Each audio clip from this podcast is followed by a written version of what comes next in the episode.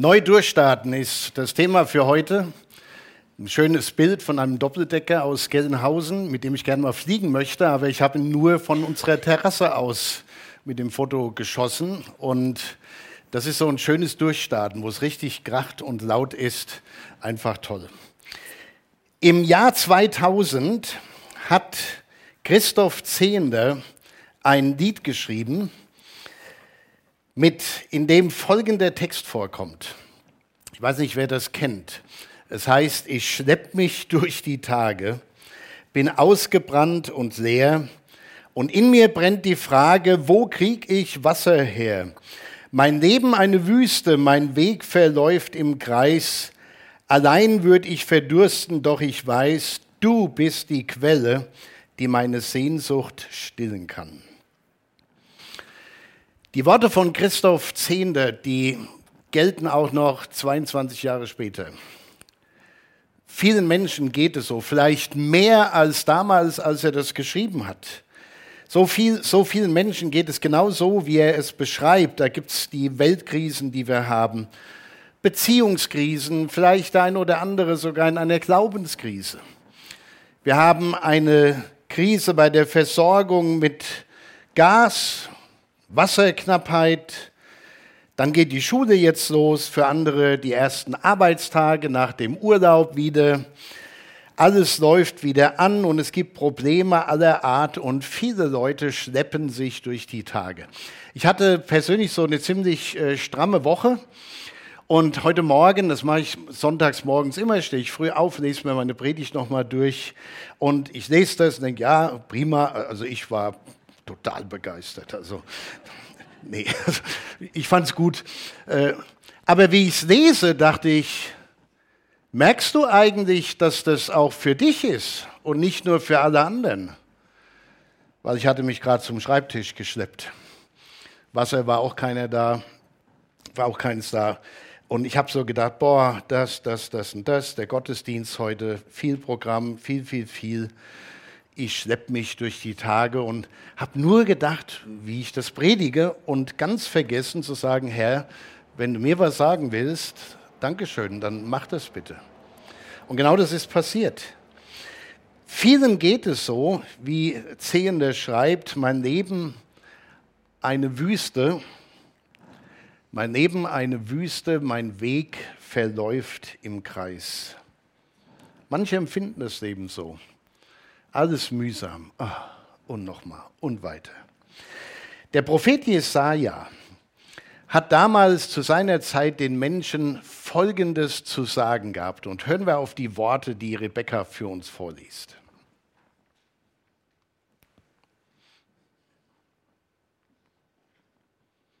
Sie wird es lesen, keine Sorge.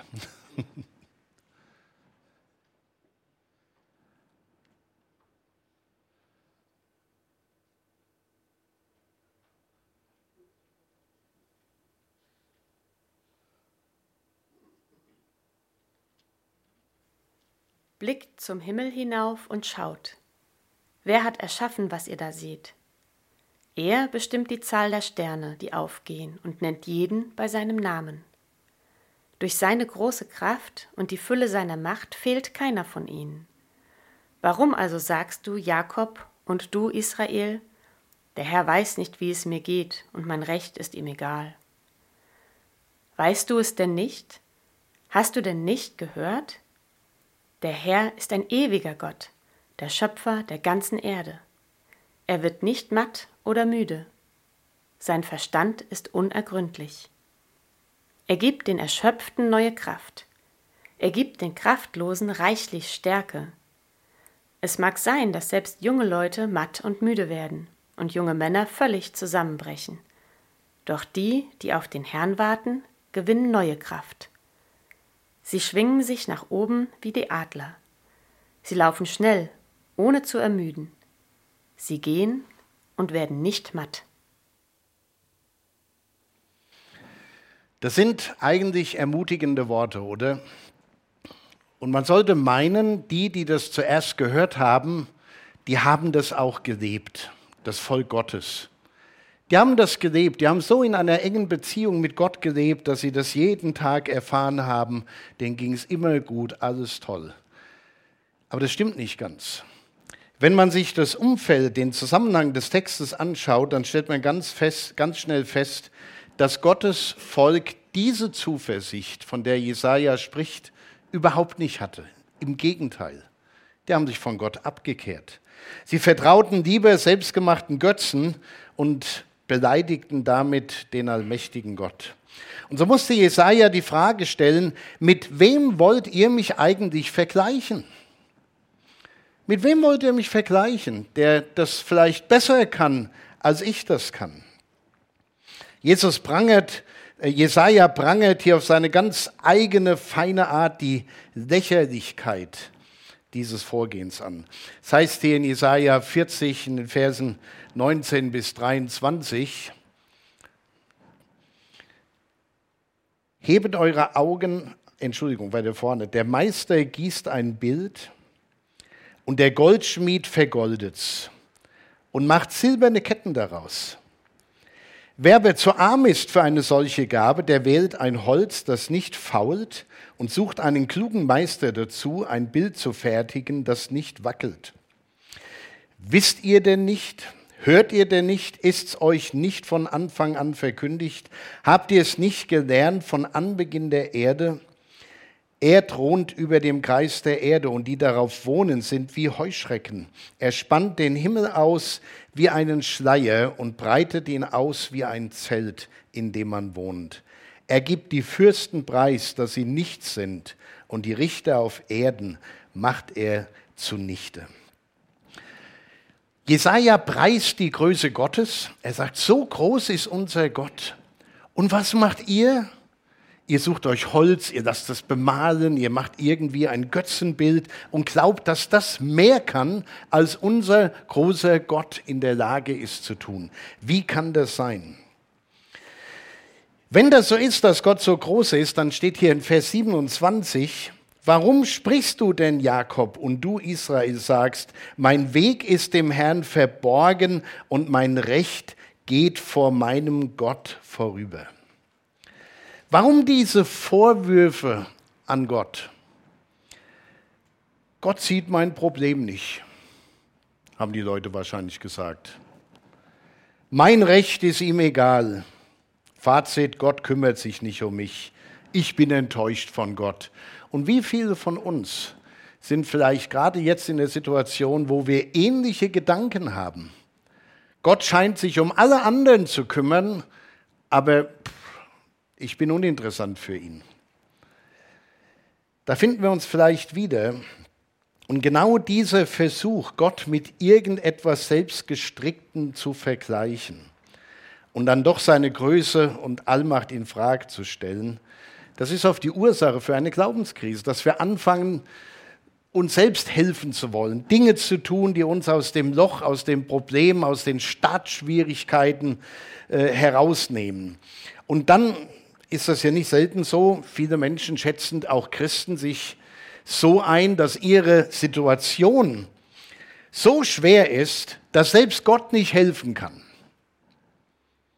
Wir schätzen unsere Probleme größer ein, als dass Gott es lösen könnte. Wir machen uns selbst groß und Gott klein und wundern uns, dass unser Glaube nicht mehr greift, dass das nicht mehr funktioniert, wenn man so will. Und deshalb fordert Jesaja dazu auf und sagt: Hebet eure Augen in die Höhe und seht, wer hat das denn alles geschaffen?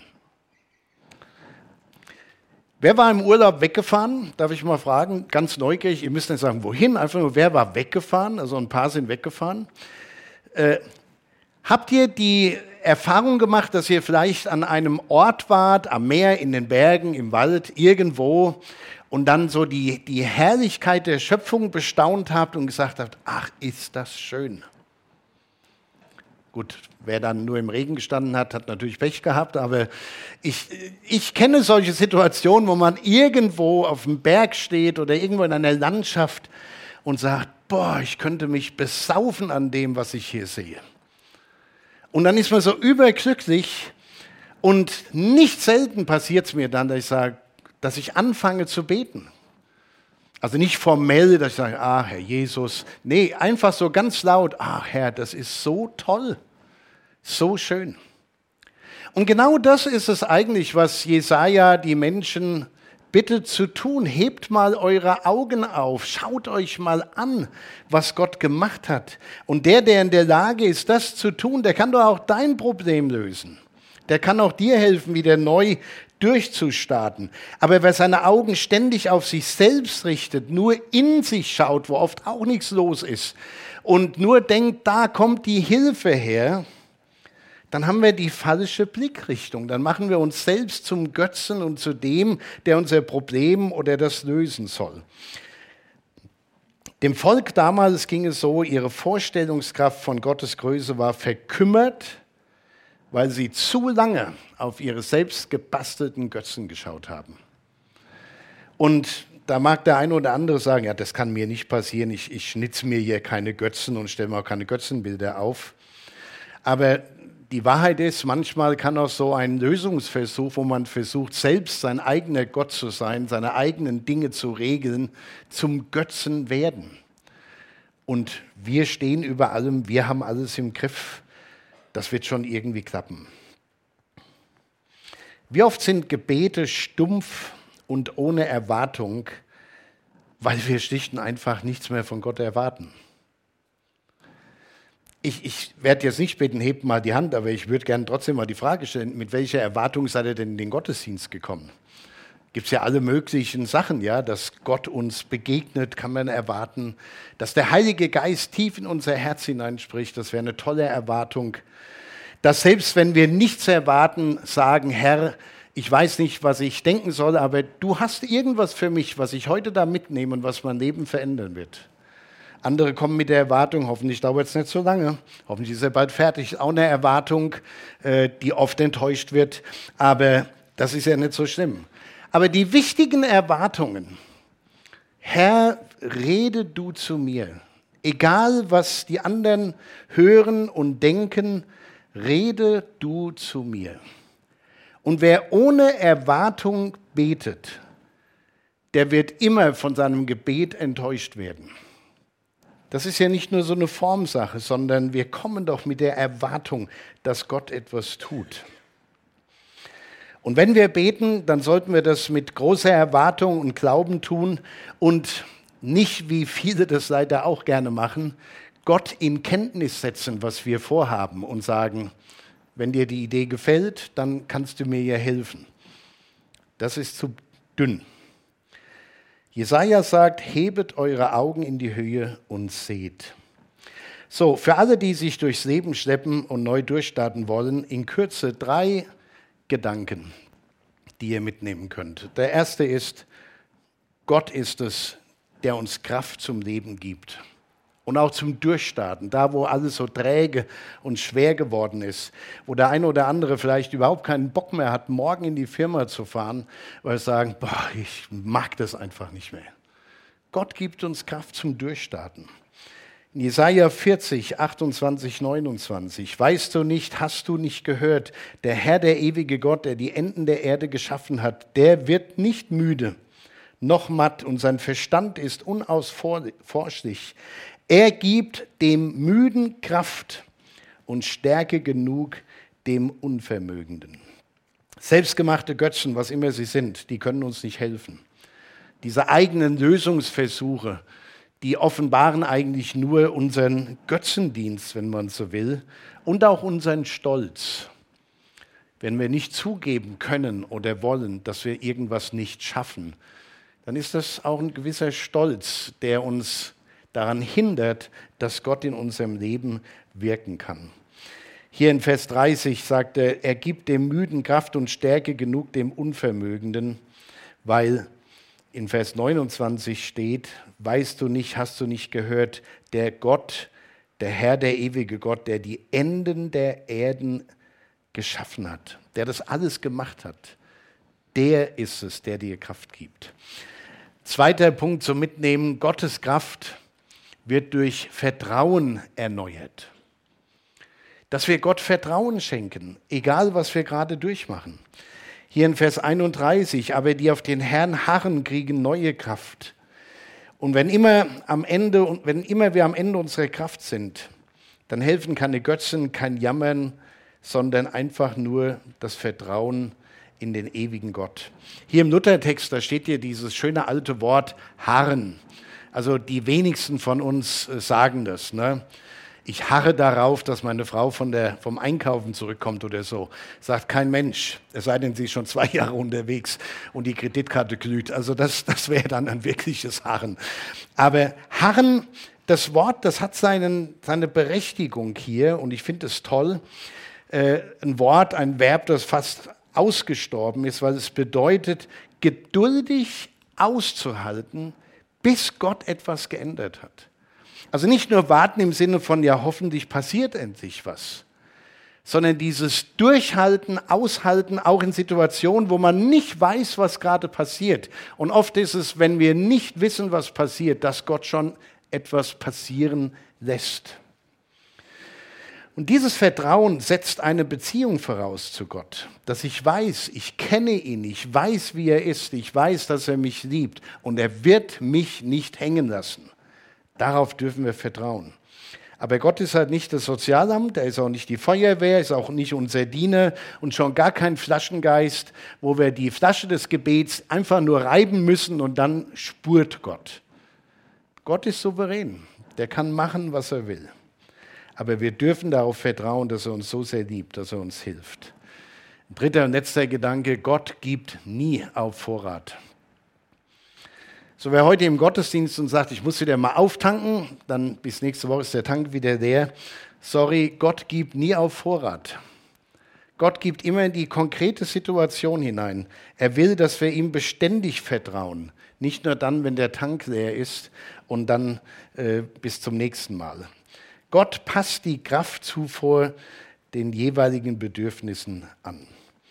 Und in unserem Text, da finden wir diese schönen Bilder. Ne? Manchmal brauchen wir Flügel, um abzuheben, damit wir wirklich mal durchstarten und rauskommen aus dem, was uns so gefangen nimmt und fesselt und das Leben schwer macht.